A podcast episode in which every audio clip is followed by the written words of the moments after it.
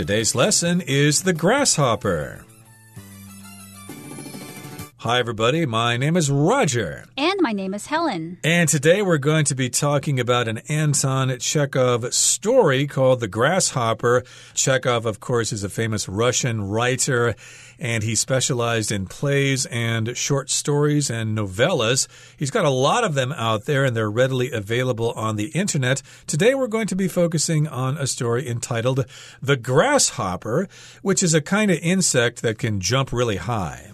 Yes, and Chekhov is a very influential writer. A lot of writers who are not Russian writers, for instance, British writers, French writers, have cited Chekhov as being an inspiration or a model for their own works. So Chekhov is very, very influential in the literary world, and his short stories have a lot of linguistic beauty and moral meaning. So we're going to look at a particular one today called The Grasshopper. Right, and of course, the grasshopper grasshopper is an insect that can hop very high, but also a grasshopper is something that jumps back and forth between different places, as we're going to see happening to someone in our story. So let's get to it, everybody. Let's introduce our story by listening to the first part, and then we'll come back to talk about it. The Grasshopper. In The Grasshopper, Chekhov illustrates the moral peril of not appreciating what you already have. By acting on her selfish feeling that the grass is always greener, Olga brings only tragedy and sorrow on herself. 大家好，第一部分我们来介绍动词 illustrate，它的意思是用例子或是图表来说明、阐明，也可以是证明或是表明的意思。例如，The accident illustrates the need for more streetlights on this road。那起事故说明这条路需要更多路灯。又或者说 Professor Summers illustrated his point with stories from his personal life. Summers 教授用他个人生活中的故事来证明他的论点。再来，我们看到名词 tragedy 这个字的意思是悲剧或是不幸、灾难。例如，The tragedy of losing their daughter was more than the couple could bear。丧女的悲剧让这对夫妻无法承受。或是，When the boat sank and the sailors drowned, it was a tragedy for many families。 当那艘船沉没，便让许多水手溺毙，这对许多家庭来说是个悲剧。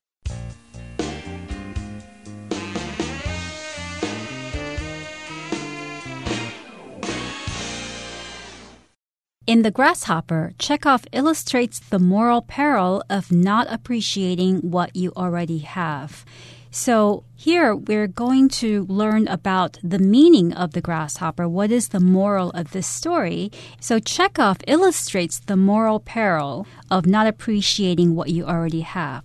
To illustrate means to show something to be true a movie can illustrate a particular aspect of life, a story, a book can illustrate a particular point of view of a person. So here, Chekhov is illustrating the moral peril or the moral danger of not appreciating what you already have in your life. Exactly. So, yes, to illustrate usually means you provide pictures to go along with a story, but also it means to give you additional information for clarity, to give you charts and examples and things like that. So, he's telling us all about the moral peril of not appreciating what you already have. And here, peril just refers to a very dangerous situation. I could say, for example, the Titanic hit an iceberg and the crew and the passengers were in peril. And of course, as we know, the boat sank and lots of people died. But in this particular case, you can be in danger if you don't appreciate what you already have. And that's kind of what the grasshopper is all about here. The grasshopper is eating this grass here or these plants here, but it's not satisfied, so it goes someplace else, and it doesn't appreciate the fact that it still had lots of that leaf to eat. Right, and the character Olga here is something like the grasshopper. By acting on her selfish feeling that the grass is always greener, Olga brings only tragedy and sorrow on herself.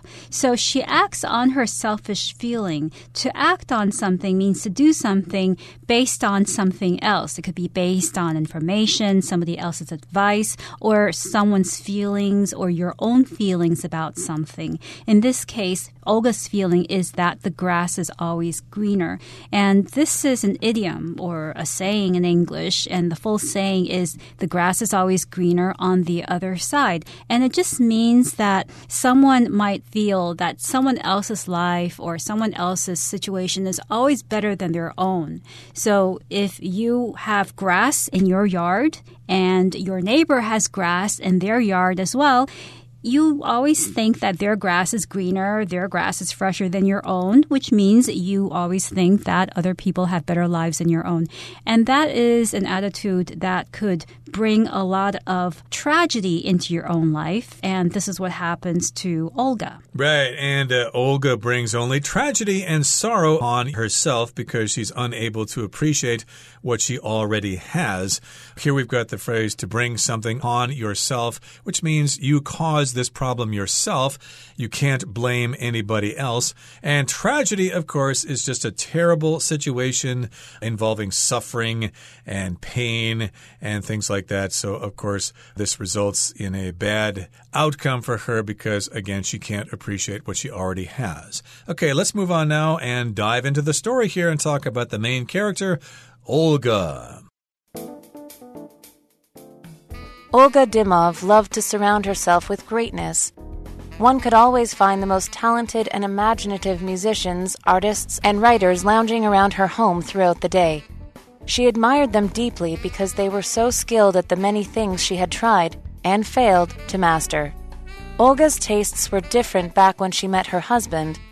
Osip Dimov seemed quite ordinary as doctors go, but Olga fell in love with his sincerity and selflessness as he tended to her father on his deathbed.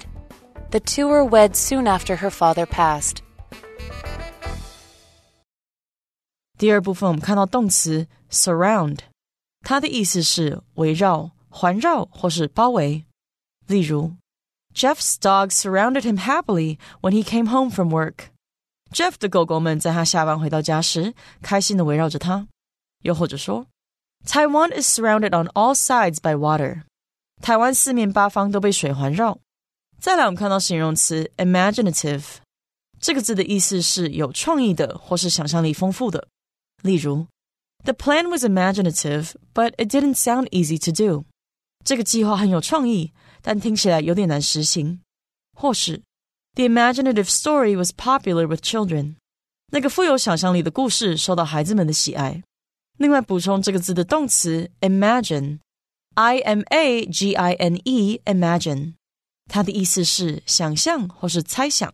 例如，It's hard for me to imagine life without my family。我很难想象没有家人的生活。再举一个例子，Sometimes I like to imagine that I live in a different country。有时我喜欢想象自己住在一个不同的国家。再来，我们看到名词 sincerity，这个字的意思是真诚或是诚挚。例如。The singer's sincerity could be felt by everyone who heard the song. 那位歌手的真诚能被所有听到这首歌的人感受到。或是，I doubted the sincerity of his words and felt that he was lying to me. 我怀疑他的真诚，而且认为他在对我撒谎。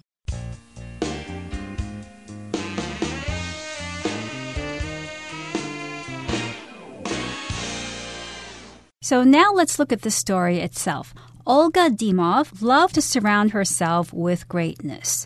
So Olga loved to surround herself. Here, surround means to be around or to have things or people all around her. And what did she like to have all around her or what did she like to be in the middle of? She liked to be in the middle of greatness. Greatness refers to a situation or position of success, power, respect. So Olga loved to surround herself with people who were important, people who were great, or people who were powerful. Right. Greatness, of course, is the state of being great, of being powerful, rich, whatever. And one could always find the most talented and imaginative musicians, artists, and writers lounging around her home throughout the day. So, any person, one could always find lots of talented and imaginative people in the arts at her house pretty much all day long. If you're talented, of course, you've got special skills that you were likely born with. If you're imaginative, of course, you can come up with great ideas for new symphonies or string quartets or paintings or sculptures or whatever. And of course, she had lots of musicians there, lots of artists, and also writers, and they were lounging around her home throughout the day. If you lounge around, or just if you just lounge, that means you just hang out someplace and you enjoy yourself. You're not working, you're just having fun. Right, you're just spending time relaxing, doing nothing in particular. And so Olga enjoyed having all of these artists, musicians, all of these people lounging around at her house, not doing much. And most of these people were imaginative, which means that they use their imagination to create or to think of different exciting things. Now, she admired them deeply because they were so skilled at the many things she had tried and failed to master. So maybe Olga herself wanted to be a musician or an artist or a writer, and she wasn't able to. So instead, she decided to be in the company of these people. Right. So to be skilled at something means you're good at something. My friend Dimitri is skilled at writing code for computer programs. He's very good at that, whereas I'm pretty horrible at that. But in any case, here, she really liked them because they had these great skills. And these are some things that she had tried but failed to master. And Olga's tastes were different back when she met her husband, Osip Dimov. Okay, so your tastes, of course, refers to the things you like in life, usually the things that you enjoy. For example, your taste in music, your taste in art, and of course, you have different kinds of likings for different disciplines music, art, sculpture, literature. So you have different tastes, and her tastes for those things were quite different when she met her husband years ago. And of course, her husband's name is Osip Dimov. Right. So we find out that her taste now is to be in the company of artists, imaginative people, but her tastes back then or many years ago were quite different when she met her husband. Osip Dimov, her husband, seemed quite ordinary as doctors go, but Olga fell in love with his sincerity and selflessness as he tended to her father on his deathbed. So, in the first part of the sentence, it says Osip Dimov seemed quite ordinary as doctors go. Now, the phrase as something goes or as somebody goes is used when you want to consider this thing or this person in relation to its type. So you might say that this Italian restaurant is quite common as far as Italian restaurants go, which means compared to other Italian restaurants, this one is quite ordinary. It's not especially good, it's not especially bad. Here it's being used to talk about a person or a profession. So as doctors go, or considering other doctors, Dimov seemed quite ordinary, so he wasn't a great doctor, he wasn't a bad doctor, but Olga fell in love with his sincerity. So, sincerity is a quality of being honest, honesty in behavior to show that what you do or what you say is what you really mean. You're not lying or you're not trying to create an image in somebody's eyes. Right. So, sincerity is the noun form of the adjective sincere, to be sincere. And of course, if you're sincere, you're honest. And the opposite of that is to be pretentious, trying to be someone that you're actually not. Maybe Olga herself is trying to be a little pretentious here, but still, she fell in love with the fact that he was sincere, or at least he had sincerity. And she also fell in love with his selflessness. And that just means he wasn't really too concerned about himself. He was maybe concerned about other people. I suppose that's because he's a doctor. And the opposite of selflessness is selfishness. Those words sound very similar, but if you're selfish, you only think about yourself. And if you're selfless, then you think about others. Yes, and he showed his selflessness as he tended to her father on his deathbed. To tend to somebody means to take care of them. And since he's a doctor, he was taking care of Olga's father, who was his patient. And Olga's father was on his deathbed when Dimov was taking care of him. So a deathbed is a bed in which a person lies when he is about to die or when he dies, the moment he dies or she dies. That's called a deathbed. Right. So, of course, the person is lying in bed waiting to die. And then when the person dies, of course, the doctor comes over and pulls the cover over the person's head to indicate that the person has died.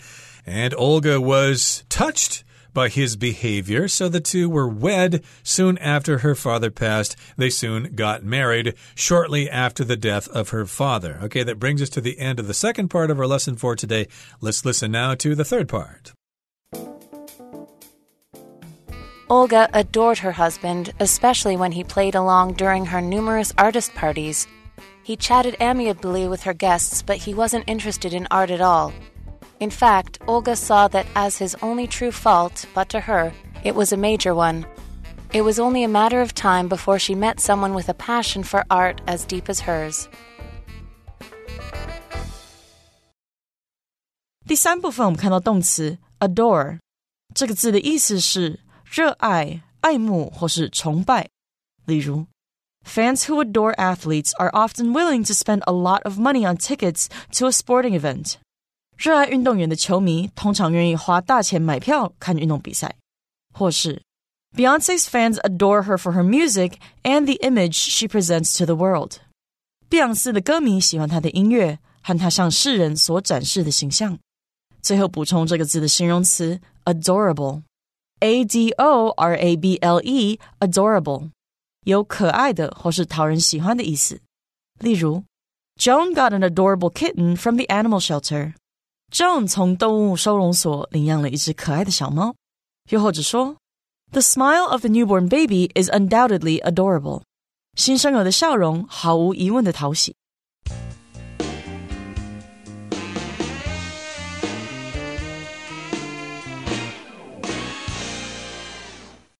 So we found out in the last part that Olga and Osip Dimov got married. Now, Olga adored her husband, especially when he played along during her numerous artist parties. Olga adored her husband means Olga really loved her husband. Adore means to really like, really love somebody or something. You can also say, I adore chocolate ice cream, which means I love chocolate ice cream. But here, Olga adored her husband, and she adored him especially when he played along during her numerous artist parties. To play along means to pretend to agree with someone while they're doing something or saying something in order to not get into an argument with that person. So if I had a friend who was constantly talking about how well she was doing in her job, even though that may not be true, I don't want to say, hey, you're not telling the truth. So I play along and I say, wow, that's great. I'm so happy that you're doing so well. I play along so that I avoid getting into an argument or making her upset. And here, Olga loved the fact that her husband played along while she was giving these parties with artists lounging around her house. Yep, and numerous just means many. So, of course, she had lots of these parties with all these artists and people, but he just played along. He didn't really want to talk to them, and they probably ignored him quite a bit, but he still attended just to humor his wife, just to make his wife feel happy. And he chatted amiably with her guests, but he wasn't interested in art at all. Amiably here just means in a friendly way. And if you're amiable, that means you're friendly. You get along with people pretty well. So, of course, he had nice conversations with the guests, even though he probably didn't really understand what they were talking about because he just didn't really care for art at all. He was a doctor. He only cared about transplants and surgeries and things like that.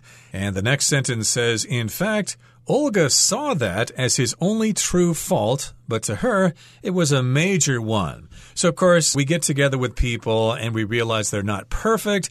They've got their flaws and they've got their special characteristics. And a fault, of course, is something that's wrong with somebody. And uh, every once in a while, of course, if we're together with somebody, we've just got to accept that fault. I don't like that part of his or her personality, but I just have to play along because I know I'm never going to change them. And the good parts of that person outnumber the bad parts. Right, because nobody is perfect, right? So when you have a relationship with somebody and you're not happy with a part of that person's character or what they do, you can consider that fault or that problem to be a small one or a major one. If it's a small one, then you can close one eye and just play along and not mind it so much. But if you consider it a major one, the way Olga considers her husband's inability to appreciate art or or to be creative and imaginative, then it can become a big problem and it can affect their relationship. Indeed, and it was only a matter of time before she met someone with a passion for art as deep as hers. So she loved her husband, of course, she loved his sincerity and his selflessness, but still he lacked a passion for art, and she felt that was an empty part of her life there. She really needed to relate to other people about art. So it was only a matter of time. Sooner or later, she would meet another man who liked art as much as she did. Okay, that brings us to the end of our discussion for today. Let's listen now to Hanny.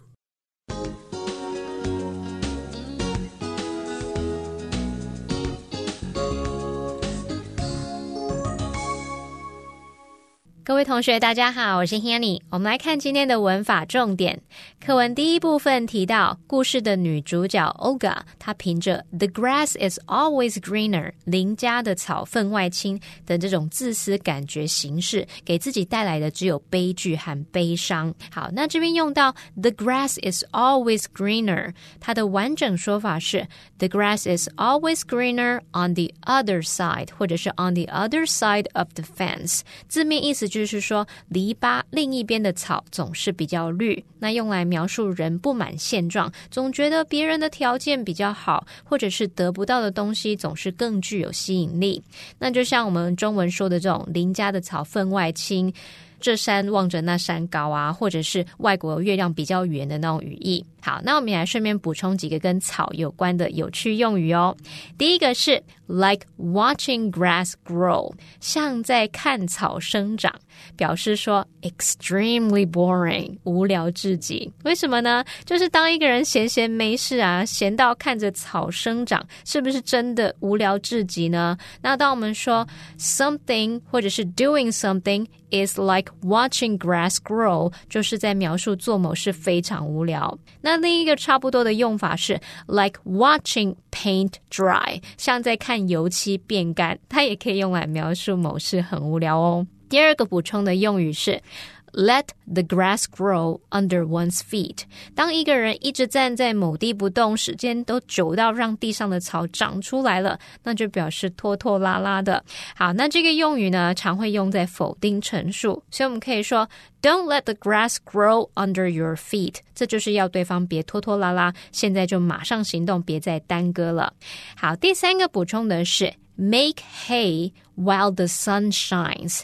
Hay Hay 这个字啊，它是指甘草，饲料用的甘草。那这个用语字面意思就是趁有阳光的时候晒干草，那也就是打铁趁热、勿失良机的那种意思。那你也可以只说 make hay 就好。好，下一个用语是 a needle in a haystack。我们刚刚说 hay 是干草，那么 haystack 就是干草堆。那这个用语字面意思是在干草堆里面的一根针，那用来比喻极难找到的事物，常常可以搭配动词 find 或者是 look for。那我们就可以用 It's like looking for a needle in a haystack 去表达那种就像是大海捞针一样的那种语义喽。好，那么课文第二部分提到说，就医生来说啊，Olga 的先生看起来相当普通，但当他照顾 Olga 那躺在病床上临终的父亲时，他就爱上了他的真诚和无私。文中是用 tend to 来表达照顾。那我们来看一下这个动词 tend，它本身就有照顾、照管的意思。那后面是接名词，而 tend 也可以当不及物用，常常就会用 tend to somebody or something 来表达照顾、照。照料什么什么。举例来说，Mary loves to spend time tending to her garden。Mary 喜欢花时间照顾她的花园。好，那也补充一下，如果是用 tend to 加原形动词，这则是表达往往会怎么样，经常会怎么样。这则是用来表达经常发生的动作或习惯哦。好，那以上是今天重点整理，我们回顾今天单字吧。Illustrate the teacher provided an example to illustrate her point. Tragedy. The death of the actor was a great tragedy for the film industry. Surround. The beautiful garden was surrounded by tall trees. Imaginative. The imaginative child wrote a story about an amazing adventure. Sincerity. Although Ben apologized for his mistake, there was a lack of sincerity in his voice. Adore. Carol adores spending time with her family on weekends. Numerous. The new mall has numerous stores and restaurants.